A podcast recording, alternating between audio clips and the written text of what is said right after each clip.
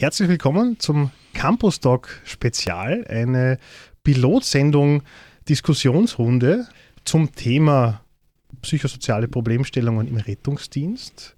Ich darf eine Expertenrunde begrüßen bei mir im Studio. Äh, zuallererst äh, Florian Zahorka. Hallo. Florian ist äh, wissenschaftlicher Mitarbeiter im Department Soziales, ähm, Ilse Alt Institut für soziale Inklusionsforschung und Notfallsanitäter. Ich darf ebenfalls sehr herzlich begrüßen äh, Christoph Redelsteiner, Studiengangsleiter Soziale Arbeit, Masterstudiengang und äh, ja, auch ausgebildeter Sanitäter unter anderem. Genau, schönen Dank. Stefan Wallner. Stefan, du bist Notfallsanitäter, Diplom-Krankenpfleger und Sozialarbeiter. Herzlich willkommen. Danke für die Einladung. Und Bernd Schreiner, praktischer Arzt, Anästhesist und Initiator und Organisator von Ride and Rescue. Ein Bewerb, über den wir noch ausführlicher sprechen werden. Herzlich willkommen im Studio. Ja, vielen Dank für die Einladung. Hallo. Äh, das Thema psychosoziale Problemstellungen im Rettungsdienst. Florian, wir haben uns äh, schon im Vorfeld getroffen und haben uns äh, sozusagen die Idee zu dieser Sendung auch gemeinsam überlegt. Danke auch schon mal im Vorfeld für deine Inputs, für deine Anregungen. Das Thema psychosoziale Problemstellungen im Rettungsdienst, was umfasst das? Was bedeutet das für jemanden, der sich damit jetzt auch nicht beschäftigt?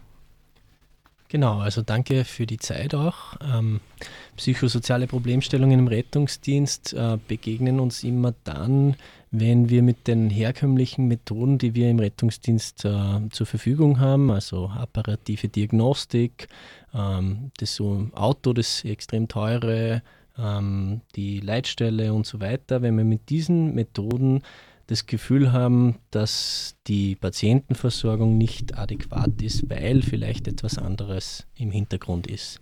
Das muss nicht zwingend offensichtlich sein, aber Viele Kollegen berichten das aus dem Feld einfach. Es geht darum, dass sie das Gefühl haben, sie stehen an, sie wissen nicht weiter, es liegt irgendwas dahinter und sie gehen jetzt auf Nummer sicher bringen ins Krankenhaus den Patienten, die Patientin, aber haben nicht das Gefühl, dass sie damit jetzt einen äh, Erfolg haben. Das frustriert und äh, es überfordert und aus unserer Sicht ein Anlass, dass wir mit den Experten heute einmal drüber sprechen. Du bist selber ja neben deiner Rolle als wissenschaftlicher Mitarbeiter hier im Haus auch Notfallsanitäter mit sogenannten Notkompetenzen. Vielleicht kannst du uns dazu auch etwas äh, mehr erzählen. Genau, ganz kurz. Also die Notfallsanitäterausbildung oder die Sanitäterausbildung in Österreich ist mehrstufig und ich habe eben neben der ersten Rettungssanitäterausbildung die darauf aufbauende Notfallsanitäterausbildung absolviert und dann zusätzlich die Ausbildung mit äh, Notfallkompetenzen, das heißt Arzneimittellehre und Venenzugang. Das heißt, ich darf jetzt im Anlassfall, in einem Ausnahmefall unter bestimmten Bedingungen auch einen Zugang in die Vene verabreichen und darf dann verschiedene Medikamente, die äh, sozusagen freigegeben sind, dann auch dem Patienten geben. Das alles dient zur Überbrückung der Zeit, bis ein Notarzt am Einsatzort eintrifft soziale Arbeit und Rettungsdienst. Äh, Christoph Edelsteiner ist da äh, Experte par excellence äh, als Studiengangsleiter Soziale Arbeit des Masterstudiengangs hier in der FH St. Pölten. Und äh, im Vorfeld ist mir gesagt worden, du hast äh, so ziemlich jede Sanitäterausbildung gemacht, die es im Rettungsdienst gibt. Äh, was gibt es denn da für Ausbildungen? Ja, der Florian hat schon das österreichische Modell vorgestellt bin quasi österreichischer Sanitäter mit Intubationskompetenz und habe in Deutschland gearbeitet. Dort ist es eine mittlerweile dreijährige Fachausbildung und habe meine ursprüngliche Ausbildung in den USA auf einer Art Fachhochschule gemacht. Äh, das nennt man dort Paramedic. Das ist irgendwo, ja, man könnte sagen, bei uns wäre das so knapp unter dem Bachelor eine eigene Ausbildung für Fachkräfte für präklinische Notfallmedizin. Uh, über Unterschiede jetzt vielleicht in der Ausbildung USA und Europa sprechen wir vielleicht später noch und auch über jetzt ähm, so den einen oder anderen genaueren Begriff. Äh, Stefan Wallner ist äh, jemand, äh, so ist mir auch im Vorfeld gesagt worden, der wahrscheinlich einzige in Österreich, der in dreierlei Kompetenzen in Sozialarbeiter, Diplom-Krankenpfleger und Notfallsanitäter vereint. Ähm, Stefan, wie bist du zu diesen drei Ausbildungen sozusagen oder drei, drei Kompetenzen noch gekommen? Was hat dich sozusagen, äh, wie, wie, hat sich das auch vereint mit der Zeit? Naja, das verbindende Element ist ein Bandscheibenvorfall. Im 85er Jahr habe ich als Zivildiener im Rettungsdienst begonnen und habe damals zu der Zeit gesehen, äh, Sanitäter, was gibt es da für Ausbildung? Damals noch kein Rettungsgesetz, keine Ausbildungsrichtlinien. Damals dann zur Anästhesie gegangen, habe 17 Jahre in der Notfallmedizin gearbeitet und dort dann wieder, so ähnlich wie der Florian schon beschrieben hat, immer mehr Situationen mit Angehörigen Hinterbliebenen erlebt, die über das Medizinische hinausgegangen sind. Und wie dann mein Rücken schon ein bisschen lediert war von der Pflege, bin ich dann in die soziale, soziale Arbeit weiter und bin jetzt dort an der FH immer wieder als der dann der Schnittstelle arbeitet zwischen den Berufsfeldern im Einsatz. Macht das sehr gerne. Bernd Schreiner ist neben äh, seiner Rolle als praktischer Arzt und Anästhesist auch Initiator und Organisator des Bewerbs Ride and Rescue. Äh, Bernd, vielleicht kannst du uns zu dem Bewerb äh, auch mehr erzählen, der ja heute schon auch zentral zum Thema passend, auch beispielhaft sozusagen äh, psychosoziale Problemstellungen auch behandelt. Ja, also meine Geschichte ist auch so, dass ich aus dem Rettungsdienst auch komme, vor knapp 25 Jahren dort begonnen habe und auch viele Jahre in der Ausbildung tätig war.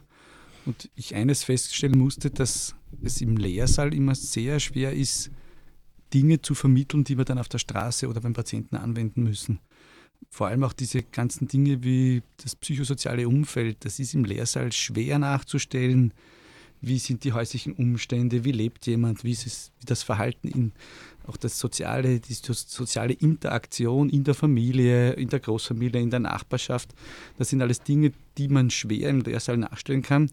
Und da war die, die Idee, eine Veranstaltung zu kreieren, um diese Ausbildung praxisnah zu gestalten. Also keine Frontalvorträge, sondern wirklich unter Belastung einen ganzen Tag von einem Notfall oder von einem Szenario. Notfall ist ja immer relativ. Was für den einen ein Notfall ist, ist für den anderen kein großes Problem. Aber von dem einen Einsatz zum anderen zu radeln, unter Zeitdruck, unter Belastung äh, und dann dort in Ruhe auf das jeweilige Problem des Patienten oder der Patientin einzugehen. Unser Thema heute psychosoziale Problemstellungen im Rettungsdienst. Meine Expertenrunde bestehend aus Florian Zahorka, Christoph Redelsteiner, Bernd Schreiner und Stefan Wallner ist bei mir zu Gast im Studio.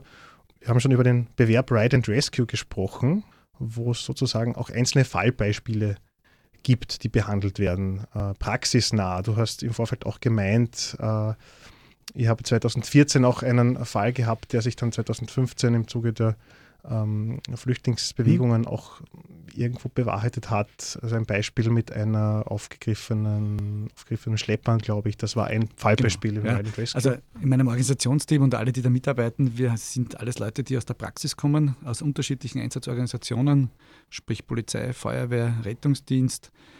Äh, und da ist es unser Ziel, immer möglichst realistische Situationen nachzustellen. Und da war damals schon 2014 waren gewisse Flüchtlingsbewegungen waren ja schon merkbar, vielleicht noch nicht in der großen Öffentlichkeit so stark bekannt, aber das, die Problemstellung gab es schon und dann haben wir dieses Szenario auch nachgestellt, wie es ist, wenn plötzlich ein Schlepper aufgegriffen wird, eine Familie hinten ist, wo kranke Kinder sind, wo verletzte Personen sind, die müssen speziell behandelt werden. Da gibt es die Sprachbarriere, da gibt es große Angst, ja, die bei diesen Patienten vorherrscht.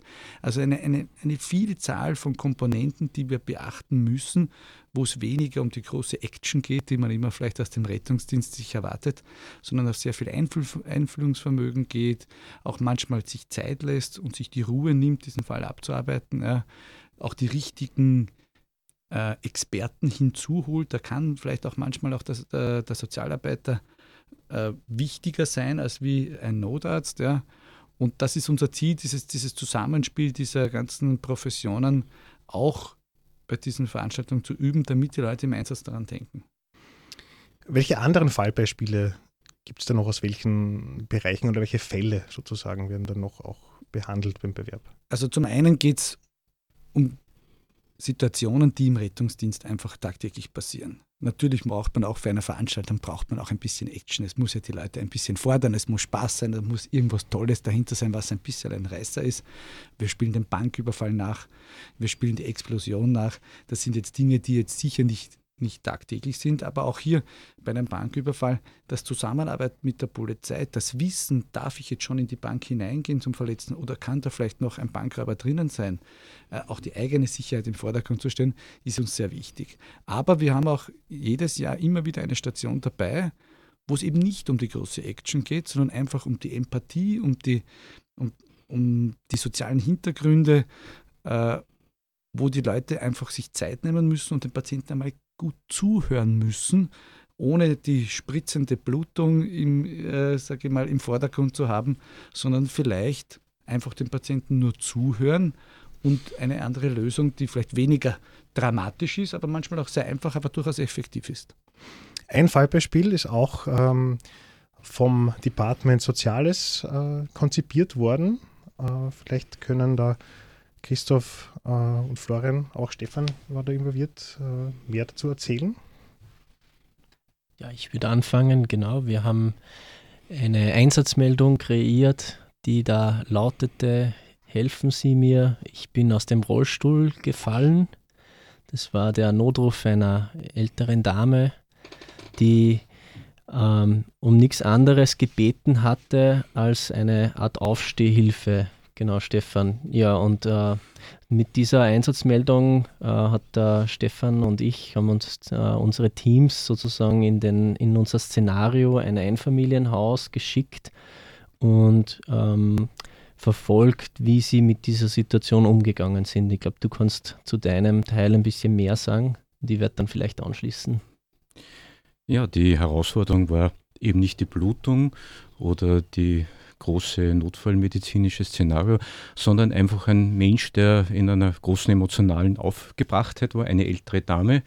Und gerade das ist ein Szenario, das viele junge Sanitäter, Sanitäterinnen oder Notärzte schnell einmal stärker an Grenzen bringen als so mancher medizinischer Notfall, weil wie gehe ich damit um, wie reagiere ich auf solche Uh, unmittelbaren Betroffenheiten, Emotionen, Ansprüche oder auch Widerstände, das war so ein zentrales mhm. Element, diese Widerständigkeit, die viele unserer Patienten und Klienten draußen im Alltag zeigen, auf die der Rettungsdienst nicht vorbereitet ist. Genau, also wir haben tatsächlich unsere äh, Probandin, unsere Simulationspatientin instruiert, auf jeden, Brei, um, um auf jeden Fall zu sagen, ich fahre auf keinen Brei, auf keinen Fall mit ins Krankenhaus, so dass ich es rausbringe. Also sie wollte partout nicht mit ins Krankenhaus und hat es den sehr charmanten Sanitätern äh, trotzdem nicht abgekauft, mit ihnen mitzufahren. Das war so das Ziel und wir wollten halt sehen, naja, wie reagieren sie darauf? Und das ist jetzt nicht irgendwas, damit wir denen da Steine in den Weg legen, sondern es ist tatsächlich so, die wollte eigentlich nur eine Aufstehhilfe und ähm, das hätten oder hat, war die Idee, dass das die Sanitäter auch leisten. Und was dazu kommt, ist, wir haben so ein bisschen dieses Szenario adaptiert. Das heißt, man hätte auch ähm, dieses soziale Umfeld äh, dazu ein bisschen miterheben können, dürfen. Das heißt, gibt es Angehörige, gibt es vielleicht irgendwelche Bezugspersonen, gibt es Betreuung, gibt es einen Hausarzt. Wir haben dann so unter dem äh, quasi kleinen Chaos, das wir in dieser Wohnung verursacht haben, haben wir so einen Zettel hingelegt mit so einer Art äh, Dartscheibe, die in vier Quadranten eingeteilt war, wo es dann darum gegangen ist, dass man eigentlich relativ schön visualisiert gesehen hätte, ah, da gibt es eigentlich einen Bekannten und da gibt es eigentlich einen Angehörigen, der ist aber weit entfernt und einmal in der Woche kommt die Hauskrankenpflege. Und das war ganz interessant, den Kollegen dazu zu sehen, wie es ihnen geht, wenn sie dann plötzlich irgendwas vor sich haben, das sie vielleicht noch gar nicht gesehen haben. Ja, da geht es um zwei zentrale Begriffe der sozialen Arbeit, die der äh, Stefan und der Florian gerade aufgreifen. Zum einen um die Autonomie der Menschen. Ja. Wenn ein Mensch sagt, ich möchte gerne zu Hause bleiben, dann heißt es, er möchte gerne zu Hause bleiben und das ist unsere Aufgabe, egal welche Profession wir angehören, das ähm, möglichst zu ermöglichen. Einfach so die Wahrung der Autonomie. Äh, die die Patientin war eine sehr prominente Patientin. Ich glaube, da wird der Florian dann später noch was dazu erzählen. Und der, der zweite Punkt ist, äh, soziale Arbeit interveniert vor allem dort, wo äh, das Netzwerk von Betroffenen einfach sehr offen ist oder, oder sehr, sehr locker und versucht, ein stärkeres soziales Netzwerk zu knüpfen. Und mein Bild, das mir dazu einfällt, ist das aus meinem Studium. Ich habe vor vielen Jahren nie verstanden, warum die Kolleginnen alle stricken beim Sozialarbeitsstudium. Das ist mittlerweile abgekommen. Aber in der heutigen Zeit ist es ein gutes Bild für mich, weil die versuchen natürlich quasi, das Stricken symbolisiert das, ja, sozusagen ein, ein Netzwerk dichter zu bekommen und um Menschen auch in schwierigen Lebenslagen besser zu stützen und aufzufangen wie es unserer Simulationspatientin gegangen ist. Und das war dieses Mal eine sehr prominente, nämlich die Chefärztin des Niederösterreichischen Roten Kreuzes, Dr. Elfriede Wilfinger. Das hören wir uns jetzt einfach in einem kurzen Telefongespräch an. Es ist darum gegangen, dass eine ältere Dame, die im Rollstuhl sitzt, aufgrund einer Halbseitenlähmung rechts, äh, vom Rollstuhl runtergerutscht ist, wie sie zu einem Getränk kommen wollte und dann von alleine nicht mehr auf den Rollstuhl konnte und den Notruf abgesetzt hat. Aus meiner Sicht eine Situation, die sehr häufig vorkommt. Ich habe da einige meiner Patientinnen und Patienten vor meinem geistigen Auge gehabt in dieser Rolle. Jetzt äh, sind dann die Rettungsteams eben gekommen. Insgesamt haben wir, glaube ich, 19 Teams da durchgeschleust, also deine Kollegin und du jeweils äh, neun beziehungsweise acht. Und äh, wie waren da aus deiner Sicht die Herangehensweisen der unterschiedlichen Teams? Ja, also für mich beeindruckend war schon, dass alle sich wirklich sehr bemüht haben, sehr empathisch waren, dass sie natürlich ihre ihren medizinischen Zweck großteils ganz hervorragend gemeistert haben, dass sie dann schon gemerkt haben, das ist irgendwo zu wenig und vor allem will ja die Patientin nicht in das Krankenhaus. Manche haben mehr psychologischen Druck aufgebaut, manche weniger und haben den Patientenwillen sofort respektiert. Aber jeder hat gemerkt, sie ganz alleine zu lassen, ohne Kontrolle, das wollen sie dann doch nicht. Mhm. Und jeder ist aber von den, durch die verschiedenen Organisationen, denen sie angehören, hat jeder ein bisschen einen anderen Zugang gehabt. Also keine dieser gespielten Situationen war ident.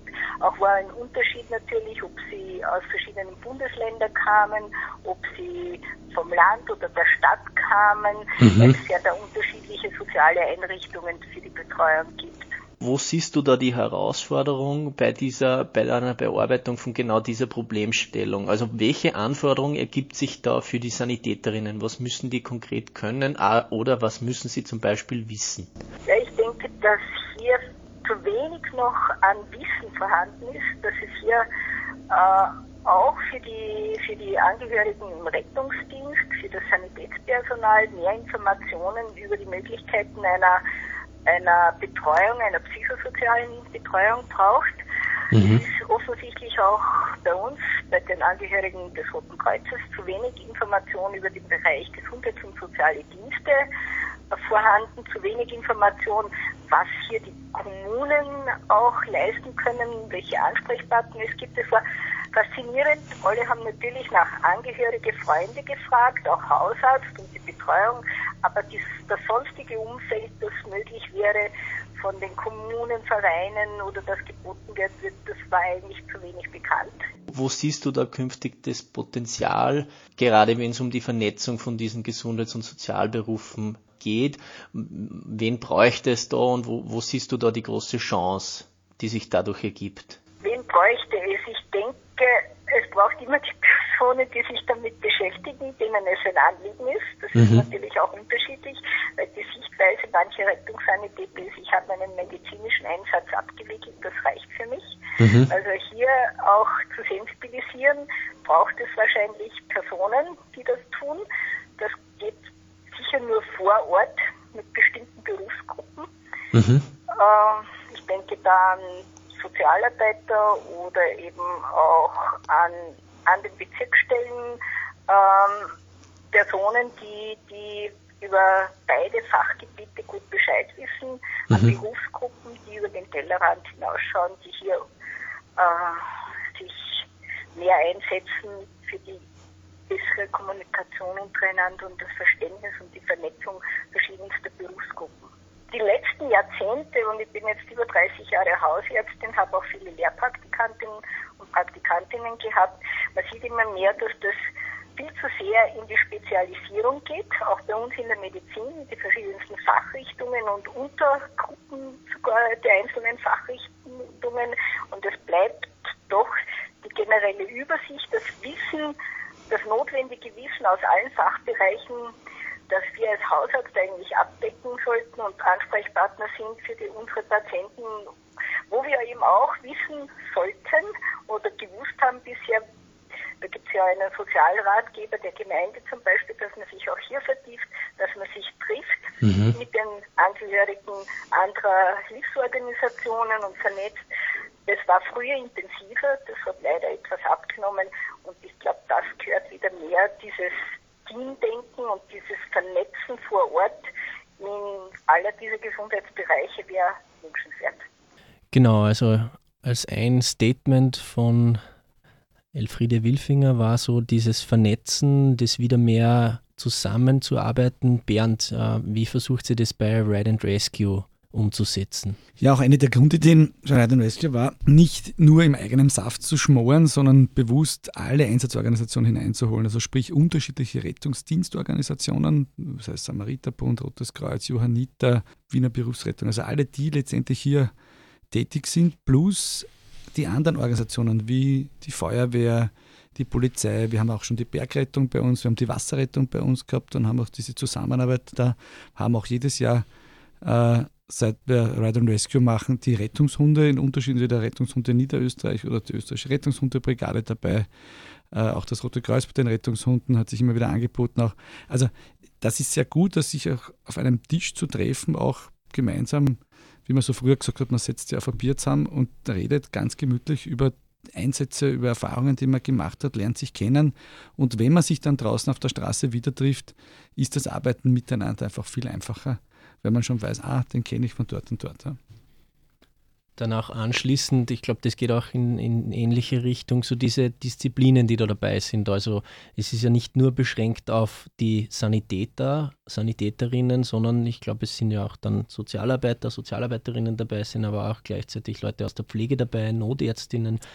Ja, das ist korrekt. Also bei, wir haben bewusst die Teilnahmekriterien einfach massiv heruntergeschraubt, sprich einfach, man muss motiviert sein und mitmachen wollen dann kann man mitmachen.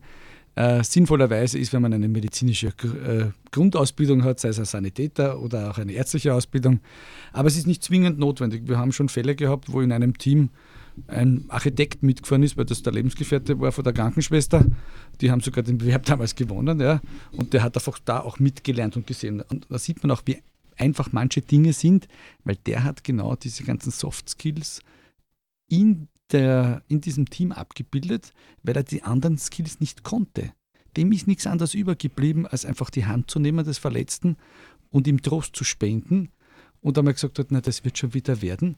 Und das sind ganz, ganz wichtige Aspekte, die wir auch bewerten, weil auch der subjektive Eindruck des Patienten oder auch des simulierten Patienten, waren die lieb zu mir, waren die nett zu mir, waren das ein freundliches Team, wirkten die kompetent, das ist doch wichtig und nicht immer nur die Hard Facts. Ja, das, das weist so ein bisschen auch hin auf eine der häufigsten Diagnosen im Rettungsdienst, die ist aber leider in keinem ICD-Code oder in einer anderen medizinischen oder äh, anderen sozialarbeiterischen, pflegerischen oder anderen Klassifikationssystem drinnen, nämlich Einsamkeit. Also in Wahrheit, ja, äh, ein Großteil der Menschen, die rufen uns an, weil sie in einer Situation nicht auf Hilfe von anderen Menschen für dieses konkrete Problem zugreifen können. Und das kann eine scheinbar triviale Hilfe sein, wie ein Gespräch, wie geht's dir denn, du schaust halt nicht gut aus, ja, darf ich da einen Tee machen, ja, da sollte man vielleicht auch zu, zu einer Ärztin fahren, äh, einfach da auf andere Ressourcen zuzugreifen. Stefan, aus deiner Sicht, was waren so die Highlights der Teams, wenn du jetzt, du hast ungefähr zehn Teams bewertet, ich habe zehn Teams bewertet, was waren so die, ein paar so Momente, die dich im Nachhinein vielleicht zum Schmunzeln bringen, wo du gesagt hast, ah, wow, da staune ich drüber, wo du sagen kannst, ja, da kann ich selbst auch noch was lernen. Ja, also es waren wirklich unterschiedlichste Ansätze. In Erinnerung geblieben ist mir die Kollegen von der Berufsrettung Wien, die es mit dem klassischen Wiener Schmäh probiert haben und eine Frau fahren da halt mit.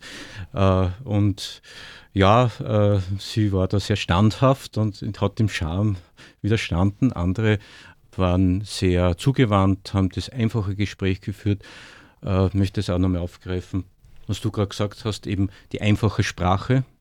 Also wirklich auf Lebenswirklichkeit dieser Frau eingegangen, in einem Dialekt und in der Sprache und in einer Einfachheit mit ihr zu kommunizieren, ohne Fachausdrücke und ohne über sie hinweg im Fachjargon miteinander sich auszutauschen.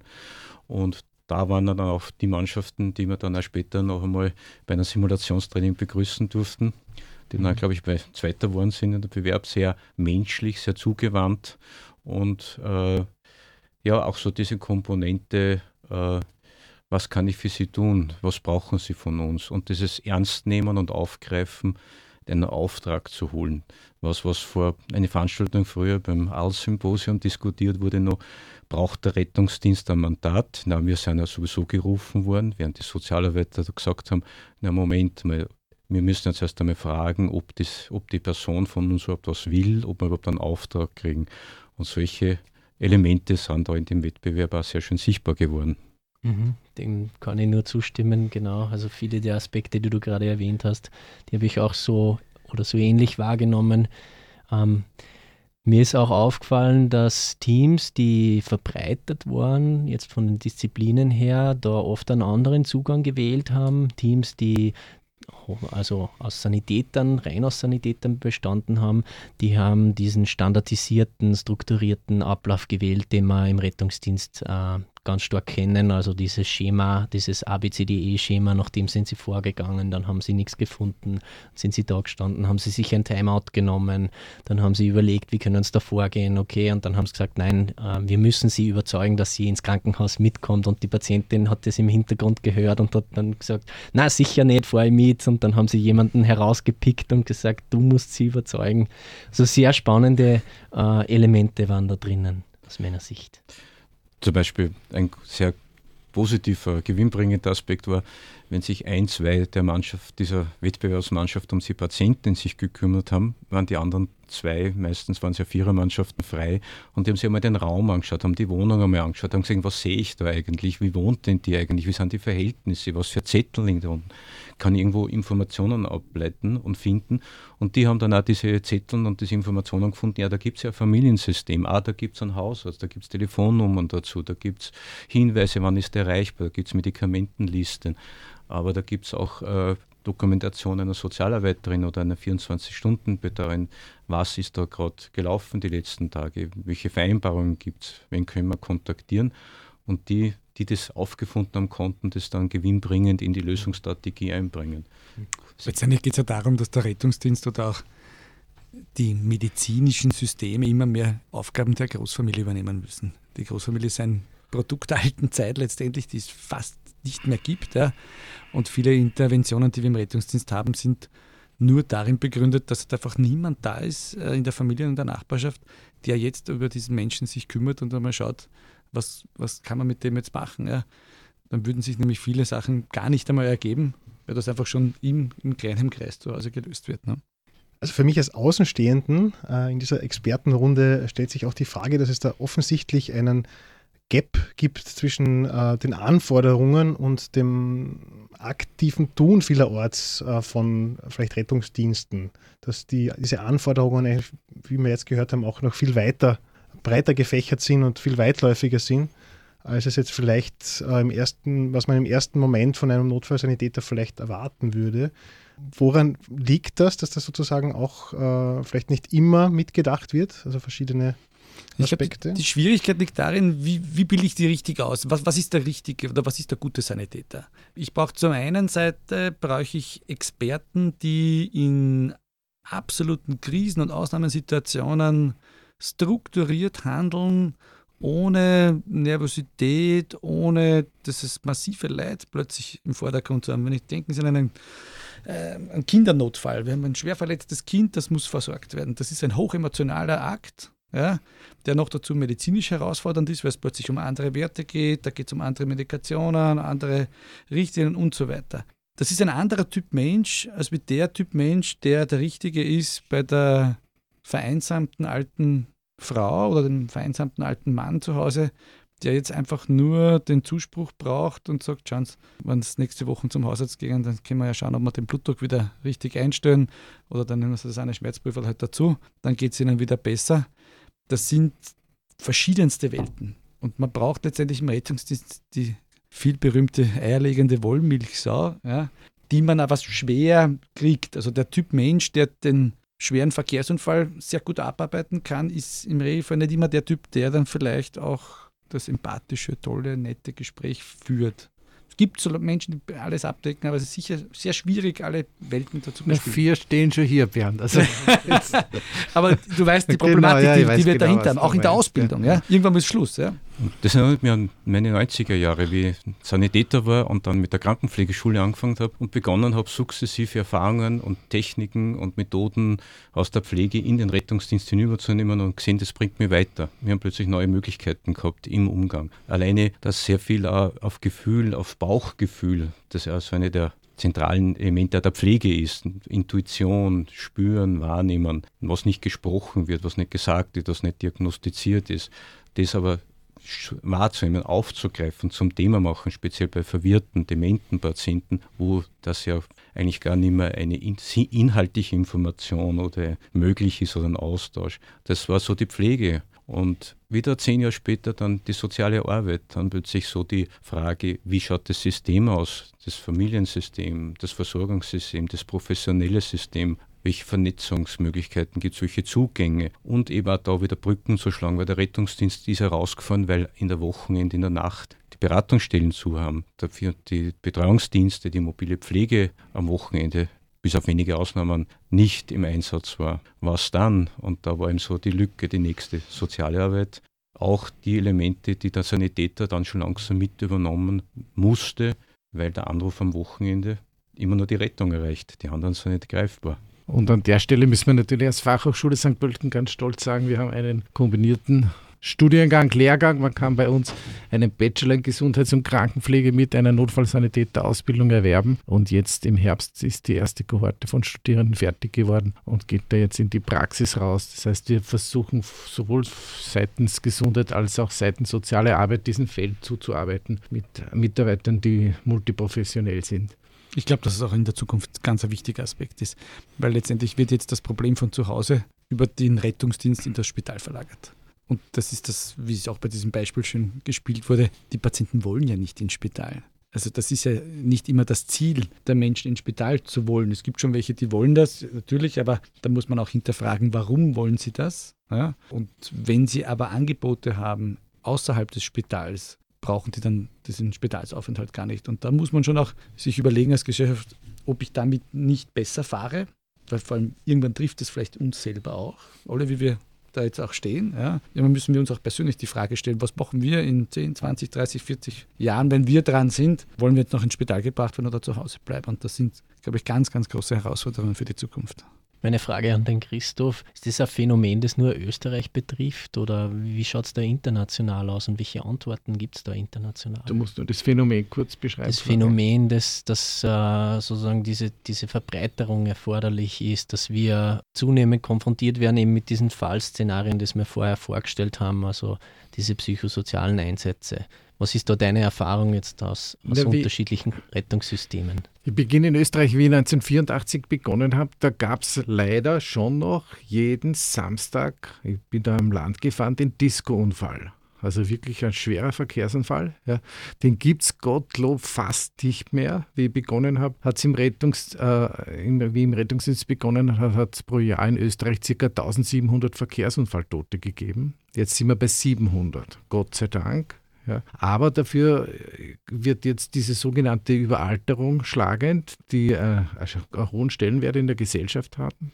Ältere Menschen bringen auch viele Kompetenzen in die Gesellschaft ein, aber wie der Bernd Schreiner vorher schon genannt hat, die Familienstrukturen sind anders. Das heißt, äh, ein Familiensystem, das früher Großfamilie war, ist jetzt vielleicht eine Alleinerzieherin, äh, Mann getrennt, äh, Großmutter wohnt auch woanders, die haben jetzt drei Haushalte. Und egal, wo jetzt ein Problem auftritt, braucht die Person dann irgendwie Ressourcen von außen, um das zu lösen. Nicht? Jetzt ist bei der Alleinerzieherin das Kind fiebrig, Rettungsdienst. Ja? Der Großvater lebt alleine, dem ist schwindlig, Rettungsdienst. Früher hat sie das irgendwie das System selber unterstützt ja? und, und, und, und einfach ausgeglichen. Und letztlich ist der Trend international, zumindest im, im, im, westlichen Bereich, gleich. Das heißt, immer weniger jüngere Menschen, immer mehr ältere Menschen, immer kleinere Familienstrukturen und dadurch immer geringere Auffangnetze auf, auf, familiä auf familiärer Ebene und auch auf nachbarschaftshilflicher Ebene. Das Interessante ist nämlich auch, auch die Kompetenzvermittlung in der Großfamilie fällt weg. Wenn du heute eine 20-, 25-jährige Frau das, oder Familie, also Mama, Papa, das erste Kind haben, dann ist es oft so, wie wir beobachten das, dass die noch nie vorher ein Baby vielleicht in der Hand gehabt haben, weil es einfach nicht üblich war man hat es vielleicht gesehen, da hat schon irgendwer in der Familie ein Kind bekommen, aber früher war das einfach üblich. Man hat einfach auf die kleinen Geschwister aufpasst oder irgendwo in der Familie war immer was da, wo ein Kind da war, wo man einfach mithelfen musste, weil es auch nicht anders war. Und da waren gewisse Kompetenzen, wie was mache ich, wenn das Kind Fieber, wurden einfach gelernt.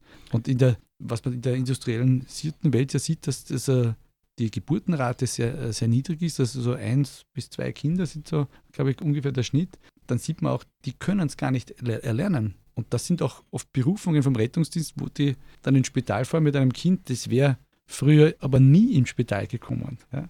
ja, oder das andere Ende vom Leben, wo es dann um aufs Zugehen des Sterbens ist, wo die Medizin, der Arzt sieht, die Entwicklung ist endlich. Und früher war das üblich, dass Menschen auch zu Hause das Pflegen der Großmutter miterlebt haben, bis auch den Abschied nehmen, auch in der Familie als, als soziales Ritual und dass es auch zum Leben dazugehört. Und die Kinder schon irgendwo die Angst verloren haben, einfach das erkannt haben, das ist was, was dazugehört und was auch, in, auch der Teil in der Familie bis zum Schluss begleitet wird. Das hat sich radikal verändert. Wer stirbt heutzutage noch zu Hause und wie reagieren vor allem Familien, wenn die letzte Phase in den Familienangehörigen gekommen ist? Was soll geschehen? Wer kümmert sich darum? Ja, ich glaube, es ist auch eine große Herausforderung für die Medizin. Es ist mittlerweile so viele Möglichkeiten in der Medizin, was man machen kann, aber alles, was wir tun, hat ja nicht nur Wirkung, sondern auch Nebenwirkung. Äh, es ist auch nicht immer alles für den Patienten angenehm, was man tut und einfach den richtigen Zeitpunkt zu finden, zu sagen, stopp, wir hören jetzt auf, wir machen nicht mehr weiter. Das ist ein schwieriger Prozess, der nur dann gut funktioniert, wenn Angehörige, Patienten und alle, die da in der Medizin involviert sind, involviert werden. Wenn Angehörige nur so punktuell dabei sind, dann sagen die natürlich aus der Ferne, es muss alles getan werden. Ja. Einfach auch oft aus dem schlechten Gewissen heraus, ich kann mich zwar jetzt nicht kümmern, aber ich muss jetzt schon das System fordern, alles zu tun für meinen Angehörigen, damit zumindest ich ein gutes Gewissen habe. Es ist halt schwierig, aber das sind schon auch Herausforderungen, die wir auch für die Zukunft haben, auch diese Gespräche zu führen, das ist miteinander, um einfach auch in Würde sterben zu dürfen. Ich glaube, das ist auch ein ganz wichtiger Aspekt. Wir sind zurück in unserem Campus Talk Spezial im Campus und City Radio St. Pölten mit meinen Gästen Stefan Wallner, Bernd Schreiner, Christoph Redelsteiner und Florian Zahorka, der ja dankenswerterweise auch so ein bisschen die Rolle des Co-Moderators inne hat, weil ja auch die Idee zu dieser doch Pilotsendung. Ich hoffe, es folgen dann noch weitere Ausgaben dieser doch sehr spannenden Diskussion und dieses Formats, dass wir gerne auch noch zu anderen Themen in Bezug auf soziale Arbeit auch weiterdenken können, fortführen können und werden. Im Vorfeld haben wir uns noch einiges überlegt und auch darüber gesprochen. Du in deiner Rolle als Notfallsanitäter hast auch Klischees erwähnt, die sozusagen mit dem Rettungsdienst verbunden sind. Florian, was ist damit gemeint und, und welchen Klischees ist da sozusagen der Rettungsdienst auch unterliegen? Naja, was äh, für mich in der bisherigen Diskussion einfach wunderbar herauskommt, ist dieses Bild des Sanitäters, der mit Blaulicht durch die Straßen fährt und jeden Tag Leben rettet, mehrere am besten gleichzeitig, ist offensichtlich nicht ganz haltbar. Und für mich hat sich das einfach in den vergangenen acht Jahren meiner Tätigkeit auch so herauskristallisiert. Ja, wie ich ganz jung gestartet bin, habe ich auch so diesen, dieses, diesen Idealismus gehabt und mir überlegt, ja, jetzt rette ich die Welt, am besten noch in meiner Gemeinde und werde dann jeden Sonntag irgendwie gefeiert oder so als Held. Und letztlich hat sich aber ganz anders dargestellt, nämlich dieses, man braucht viel Geduld, man braucht viel Zeit, man braucht viel Empathie, man muss, wie der Bernd vorher richtig gesagt hat, aber in den Situationen, wo es darauf ankommt, das hundertprozentig abrufen können. Und da sind für mich diese Diskrepanzen da am, am deutlichsten zum Spüren, zum, zum her, ja, hervorgetreten oder genau offensichtlich geworden. Und darum meine Frage auch an die Runde: so, was sind so aus eurer Sicht diese Rettungsdienst-Klischees, mit denen ihr vielleicht hineingegangen seid, denen ihr in der Praxis begegnet? Also zu meiner Zeit, wie ich begonnen habe als Sanitäter, war der, der Allmachtfantasie, die Rettung weiß immer eine Lösung. Wir haben immer was helfen können. Ob es die Geburt war, ob es die, die Reanimation war, der Herz-Kreislauf-Stillstand oder einfach eine akute Erkrankung. Wir haben eigentlich immer das Gefühl gehabt, wir sind auf alles vorbereitet und sukzessive haben erkennen müssen, aber am Anfang nicht eingestanden, dass nicht alle Situationen jetzt rettungstechnische Fragen sind, sondern Fragen der Zuwendung, der Menschlichkeit und auch des Aushaltens des nicht helfen können, der Ambivalenzen, der, des Mangels. Ja. Wir leben auch in einem System trotz vieler Angebote, vieler Organisationen, wo dazwischen auch immer wieder große Lücken sind, die Menschen oder Familien dann irgendwie versuchen auszufüllen und sich Hilfe suchen und umschauen, wer könnte uns helfen. Und da ist auch der Rettungsdienst nicht immer der, der das alles erfüllen kann. Ja, aus meiner Sicht haben wir zwei Modalitäten, die wir vier Jahre auch alle irgendwie verinnerlichen. Nicht? Ich formuliere es nochmal anders, es ist eh vorher schon gekommen, den Schnellmodus. Nicht? Also das ist die Reanimation, der Herzinfarkt, der Schlaganfall. Äh, rasches Handeln, Empathie 10%, äh, Medizin 90%. Und dann gibt es den Langsammodus, da könnte man das vielleicht umdrehen, also Empathie 90 Prozent und Medizin 10 Prozent. Ja. Und die Kunst ist natürlich, das switchen zu können und das Bewusstsein zu haben, dass maximal einer von zehn sogenannten Notfällen den Schnellmodus äh, erfordert. In den anderen Fällen sind eben die sozialen Kompetenzen auch sehr stark gefragt. Und aus meiner Sicht müssen wir ernsthaft der Diskussion beginnen, ob man zusätzlich zu dem Rettung irgendwie auch noch dazu schreibt, mobiler sozialmedizinischer und pflegerischer Dienst, weil das beschreibt die Aufgabe, die eigentlich durchgeführt wird, viel besser. Da stellt sich natürlich auch die Frage der Ressourcen, die wir in der Präklinik zur Verfügung stellen können. Sprich, was jemand, der bei 144 anruft, in Österreich, was kann ich ihm anbieten? Weil die Leute rufen nicht aus Jux und Tollerei an, sondern sie rufen wegen einer Problematik an. Wir haben aber oft nicht die richtigen Instrumente, um darauf zu antworten. Wir schicken ihnen einen Krankentransportwagen oder einen Rettungstransportwagen. Wenn es ganz äh, dramatisch klingt, einen Notarzt hinzu. Dann sind wir dort sieben, acht Leute, die vor Ort rumstehen und eigentlich können wir alle nicht helfen. Und vielleicht, wie du richtig sagst, Christoph, hätte der eine PKW gereicht mit einem Fahrer drin, der halt Sozialarbeiter ist und das Ganze abarbeitet. Das wäre mehr geholfen manchmal als wie eine ganze Armada Notfallmediziner. Und da, das sind sicher die Herausforderungen, auch für das Personal, auch das richtig zu erkennen, vielleicht auch politisch oder von den Organisationen auch diese Ressourcen äh, in der Präklinik zur Verfügung zu stellen, da sind wir ja bei großen Themen momentan auch in Österreich, Krankenkassenzusammenlegungen und was auch immer. Es muss immer gespart werden und eingespart werden. Auch ein Problem, weil es aus verschiedenen Töpfen finanziert wird. Äh, wir wissen auch, dass der Rettungstransport relativ günstig ist, kostet im Vergleich zu anderen Therapie nichts. Äh, wir wissen aber schon sehr wohl, dass das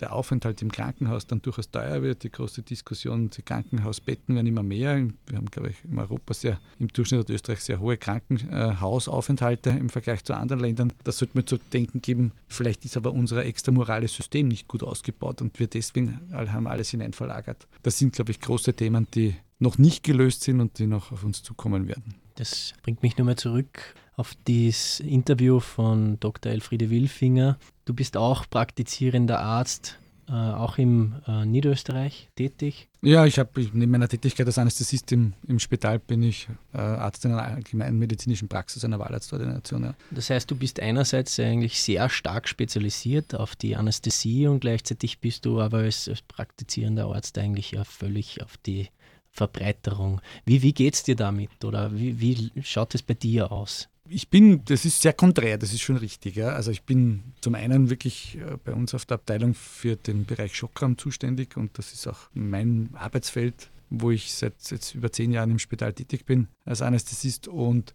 dann habe ich die arbeite als Allgemeinmediziner, wo ich oft gerufen werde, der Hausarzt ist nicht erreichbar, der sich immer um das System kümmert und dann komme ich in ein System, meistens in der Nacht oder am Wochenende, wo völlige Anarchie und Chaos herrschen, weil einfach die, die sozialen Systeme immer zu Hause zusammenbrechen, weil einfach der alte Mensch, der pflegebedürftig ist mit einer schweren Demenzerkrankung, wo einfach das für die Angehörigen auch enorm belastend ist. Ja? Und auch diese falsche Herangehensweise, weil nur kurz beim Hausarzt hineinschauen und auch hier der Zeitdruck, da ist oft nie Zeit gewesen, einfach Gespräche mit der Familie zu führen, alle an einen Tisch zu holen. Ich bin oft nur Moderator, mit dem ich alle auf einen Tisch hole und ihnen erkläre, naja, wie sollte das jetzt ausschauen, eine 24-Stunden-Pflege vielleicht, dass sie das nicht mehr schaffen können oder ein Pflegeheimplatz, dass das nicht immer nur bedeutet, jemanden abzuschieben oder auch die ganzen, der Umgang der Angehörigen mit Alzheimer-Patienten oder Demenzerkrankungen, dass das jetzt dass ich schon mal auch böse sein darf auf diesen Patienten, weil ich, bin ja nicht böse auf den Menschen, sondern ich bin auf seine Krankheit böse. Das vermischt sich aber, die können damit nicht umgehen. Ja. Es müssen ja alle therapiert werden und das erfordert aber Zeit. Und das ist die Zeit, die in der heutigen Zeit einfach zu wenig da ist, die früher besser war, weil der Hausarzt oder gerade der klassische Landarzt da besser zur Verfügung war und besser in diese Systeme hineingepasst hat, das ist ein bisschen unmodern geworden. Und mir gefällt ein bisschen der, der englische Ausdruck für den Hausarzt, nämlich der Family Doctor. Und der Family Doctor, das beschreibt, glaube ich, sehr gut, wofür der eigentlich da sein sollte, für die Familie. Und vielleicht letztendlich nicht nur für den erkrankten Menschen, sondern einfach die Familie, also der erkrankte Mensch plus seine Familie. Und ich glaube, wenn man das im, im Fokus hat, glaube ich, kann man viel erreichen. Dazu passt ja der Wert des Hausbesuches, den sprichst du jetzt indirekt an. Der Batch Adams, der Gründer von den Clinic Clowns, war ja Arzt und der hat ein tolles Buch geschrieben über Housecalls, Hausbesuche, ja, weil man natürlich da den Menschen in seiner Umgebung sieht. Das ist ganz anders, als wenn man jetzt den in einer Aufnahme sieht, ja, vielleicht schon gesäubert, gewaschen, in irgendeinem Klinik-Dress, rückenfrei geknöpft, ja, dann, dann sieht man natürlich nur den, den Patienten mit seinen unmittelbarsten medizinischen Problemen, aber nicht in, in seiner Lebenswelt. Und ich glaube, dass diese, diese Hausbesuchsprofessionen wie Hausarzt, Hauskrankenpflege, Sozialarbeit ganz wesentliche Unterstützer vor Ort sind, weil die einfach auch ganz alltagspraktische Lösungen äh, auf, auf, auf Umsetzbarkeit überprüfen können. Die sehen, aha, da kann man schon oder nicht lüften, da braucht es ein anderes Bett, ja, da braucht es äh, bestimmte Bedarf von Pflegeartikeln, da gibt es Nachbarn, die wären aktivierbar und so weiter und so weiter. Wenn man sich nur überlegt, eine Sturzprophylaxe zu Hause, ja, wenn ich das halbwegs umsetzen kann, wie viel Geld ich sparen könnte. Und weil das ist das, was immer verstanden wird, leider Gottes, dass man sich Geld sparen kann. Aber auf unsere Mediziner herabgesetzt, wie viel Leid wir uns auch sparen können, wenn jemand stolpert, sich verletzt und dann im Spital liegt und plötzlich nicht mehr mobil ist. Ja.